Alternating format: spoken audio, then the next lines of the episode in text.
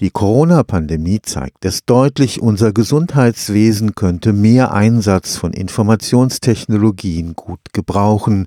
Die Nachverfolgung der Kontakte von Infizierten per Hand in den Gesundheitsämtern erschwert die Kontrolle über die Ausbreitung des Virus. Tatsächlich bietet Digitalisierung im Gesundheitswesen große Chancen. Die Auswertung von Röntgenbildern durch künstliche Intelligenz auf die individuellen Bedingungen jedes Patienten Patienten maßgeschneiderte Medikamente, Sprechstunden per Videokonferenz. Die Medizin verändert sich, aber so manches, was da in Zukunft in Krankenhäusern und Arztpraxen auf uns zukommt, löst auch Ängste aus.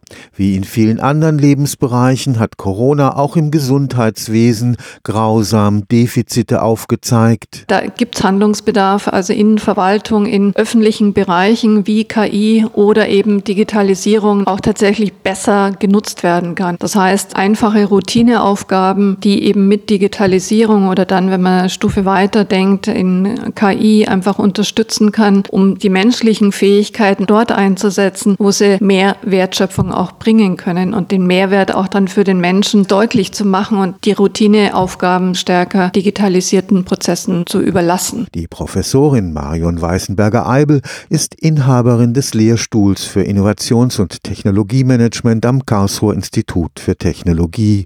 In der Reihe Fokus Zukunft Zukunft, unser Leben 2050, beschäftigt man sich dort am kommenden Donnerstag mit der Zukunft im Gesundheitswesen. Für die Innovationsforscherin muss der Mehrwert für den Patienten bei der Einführung neuer Technologien im Mittelpunkt stehen etwa beim Pflegeroboter. Es müssen die Patienten mit einbezogen werden. Also wo ist tatsächlich Möglichkeiten, Robotik in der Pflege einzusetzen? Also ich kann mir vorstellen, dass vor allem unterstützende Leistungen möglich sind, schweres Heben beispielsweise. Aber mir ist wichtiger zu betonen, dass wir nicht eine Technologie entwickeln, ohne den Patienten in den Prozess der Entwicklung einzubeziehen. Künstliche Intelligenz, KI, wird bei der Diagnose eine immer größere Rolle spielen. Aber eben eben nicht standardmäßig, sondern abgestimmt auf den Patienten und die Erkrankung. Die Entscheidung selbst liegt aus meiner Sicht nach wie vor beim Arzt, aber der Arzt hat mithilfe der KI weitere Unterstützungsinformationen, die ihn bestimmte Informationen geben, vielleicht auch schneller geben können und so zügig sehr individuell Entscheidungen treffen kann. Gesundheits-Apps und das Internet